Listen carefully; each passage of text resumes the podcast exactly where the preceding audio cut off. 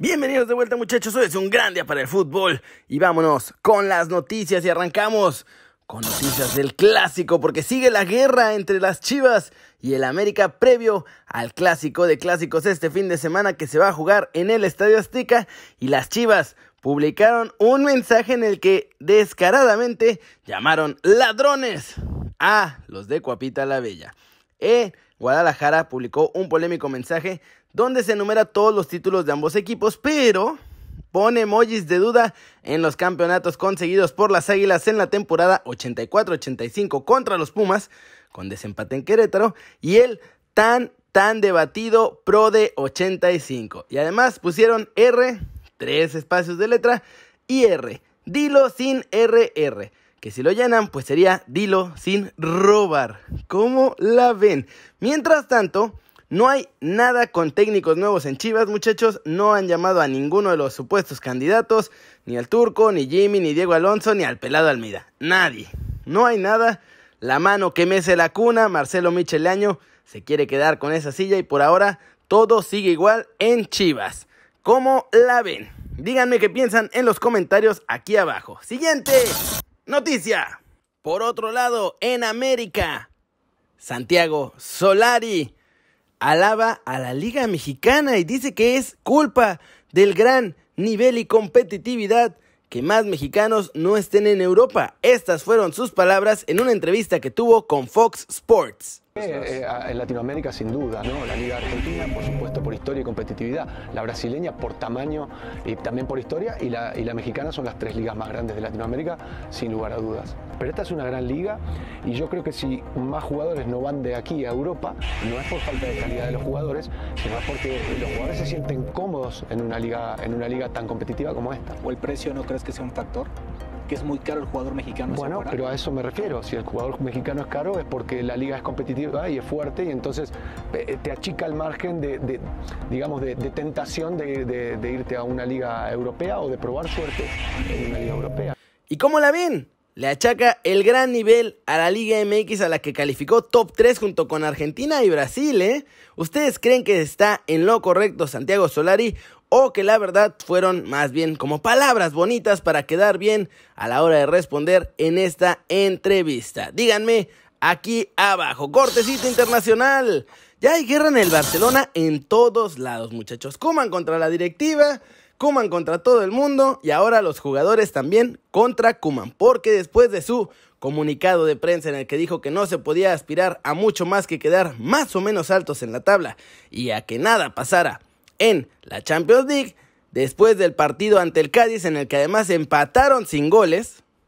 Gerard Piqué y Sergi Roberto salieron a decir pues esencialmente lo contrario. Empecemos con las palabras de Gerard Piqué porque está convencidísimo a pesar del mal inicio, de que van a estar compitiendo y de que el equipo está con ánimos, con ganas y de que vienen de 12 años en la télite y que tienen que mantenerse juntos aseguró que no viste la camiseta del Barcelona para quedar en segundo o tercer lugar y que está ahí para luchar por todos los títulos. Que nadie dude de eso y pidió a la afición que los apoye. Por su parte, Sergi Roberto también habló y dijo que tienen que ponerse las pilas y empezar a ganar ya porque el Madrid está a 7 puntos y que aunque la liga es larga, si se alejan será muy difícil, pero que van a salir adelante, que en el Barcelona hay que ganar la liga porque no les vale quedar entre los cuatro primeros. Eso tendría que ser casi casi ya check y que la pelea real es por el título aunque haya lesionados y aunque no haya refuerzos. ¿Cómo la ven? Pasemos con noticias de la selección mexicana, muchachos, porque habemos perdonados. Un poco por necesidad y un poco porque pues el Tata parece que ya está poniéndose menos intenso con eso de vetar a la gente. Ya lo criticaron mucho por andar cortando jugadores cuando la verdad es que no tenemos tanto talento como para darnos ese lujo. En primer lugar, muchachos, Raulito Jiménez podría no venir al Tri y gran parte de la razón por la que no venga es porque temen en la Comisión de Selecciones Nacionales que Raulito Jiménez no quiera venir con la selección. Gerardo Martino y Gerardo Torrado ya están tratando de conseguir que los Wolves y la Premier League le den chance de venir. Y además le están pidiendo a Raulito que desde allá presione, pero creen que Raúl Jiménez es que está evitando acudir a la siguiente convocatoria y que lo hace porque la situación de los Wolves la verdad es que está terrible, así que prefiere concentrarse por ahora con su equipo y sobre todo pues revertir la mala situación antes que venir a la selección mexicana a estas eliminatorias de CONCACAF, donde además pues está el riesgo siempre de lesionarte porque son bien cañeros en CONCACAF y que por eso Raulito Jiménez se niega a venir a la selección mexicana.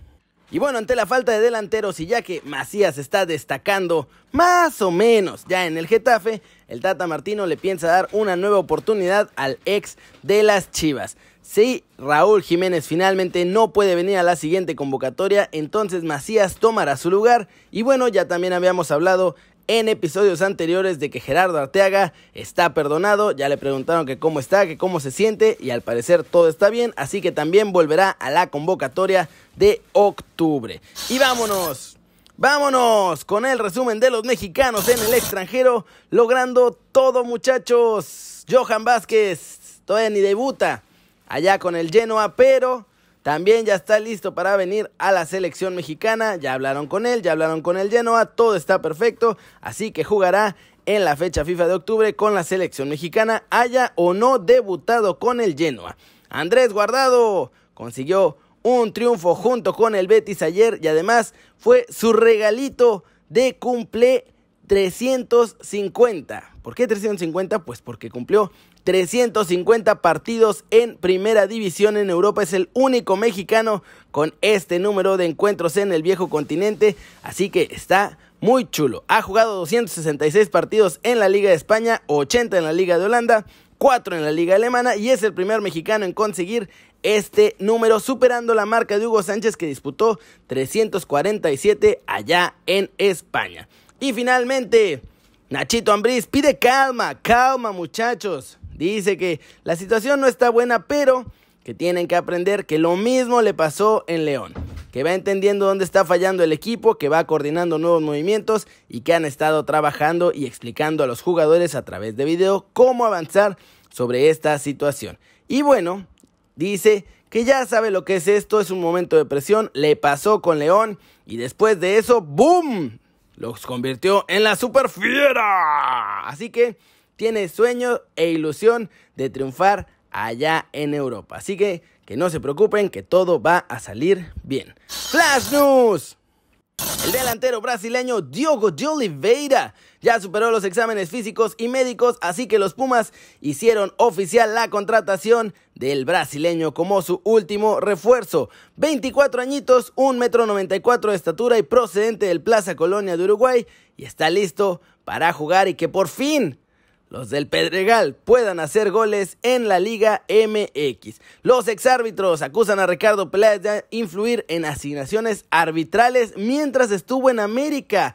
Ojo, eh, parece que estaba ahí tratando de conseguir mejores árbitros para las Águilas. Mbappé consigue el MVP de la Ligue On en el mes de agosto. No les importó que estuviera a punto de irse al Real Madrid, ya lo ganó. 42% de los votos y es el mejor jugador en el mes de agosto en la Ligue 1 de Francia. Es oficial, Barcelona ficha a Emre Demir, la perla turca de 17 años, lo firma hasta el 2027 y jugará con el Barcelona B a partir de la próxima temporada. ¿Cómo la ven muchachos? Esas son todas las noticias el día de hoy. Muchas gracias por ver este video. Denle like si les gustó. Métanle un zambombazo durísimo a la manita para arriba si así lo desean. Suscríbanse al canal si no lo han hecho. ¿Qué están esperando? Este va a ser su nuevo canal favorito en YouTube. Denle click a la campanita para que hagan marca personal a los videos que salen cada día. Yo soy Kerry, ustedes ya se la sándwich. Siempre me da mucho gusto ver sus caras sonrientes, sanas y bien informadas. Y aquí nos vemos mañana desde la redacción.